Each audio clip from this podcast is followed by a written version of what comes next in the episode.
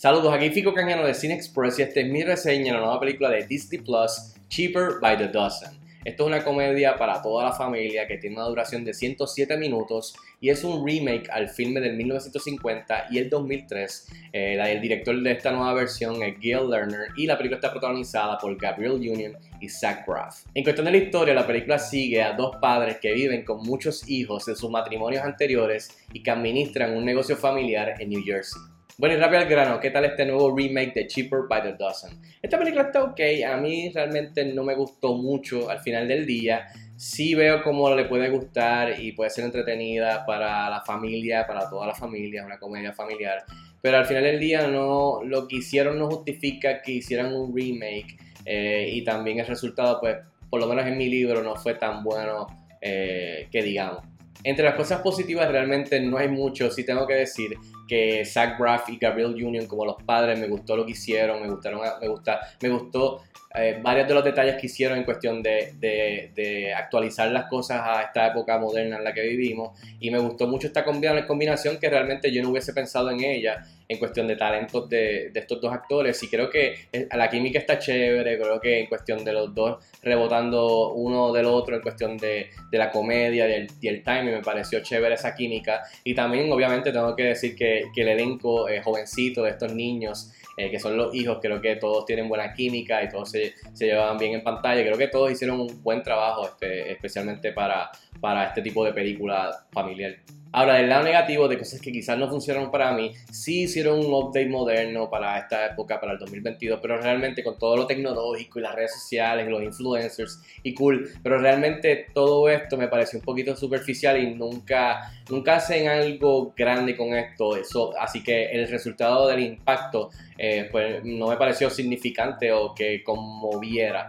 Eh, sí tiene sus momentos la película, pero realmente en, en, cuestión de la historia me pareció bastante simple, bastante genérica, bastante predecible.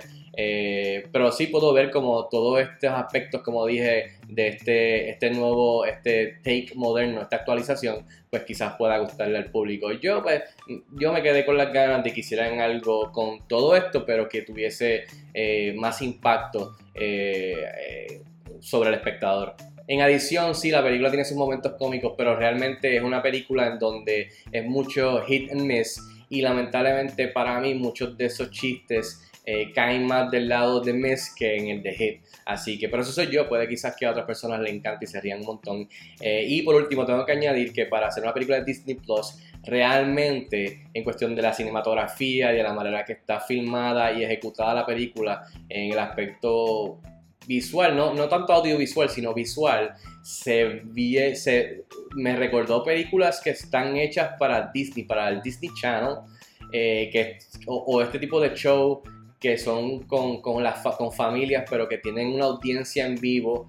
Eh, no sé, mientras la veía me pareció bien rara, no sé si fueron las cámaras, no sé qué tipo de fotografía usaron, pero no sé, por lo menos yo, por lo menos yo la, sentí como si, como si no fuera una película de verdad para el cine.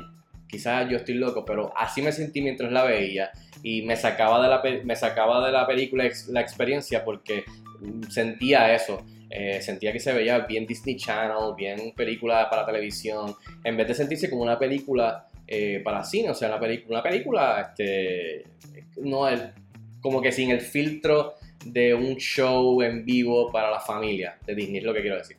En fin, yo le doy 2 estrellas de 5 estrellas a Cheaper by the Dozen. Como dije, puede que a la familia en general, a la audiencia le encante, se ríen y les guste, pero a mí no me gustó tanto y pienso que es bastante desechable. Así que está disponible ahora mismo en Disney Plus. Si, si les gusta o no, si la tuvieron la oportunidad de verla, déjenme saber, escríbanme en los comentarios como de costumbre. Y hasta la próxima, nos vemos en el cine.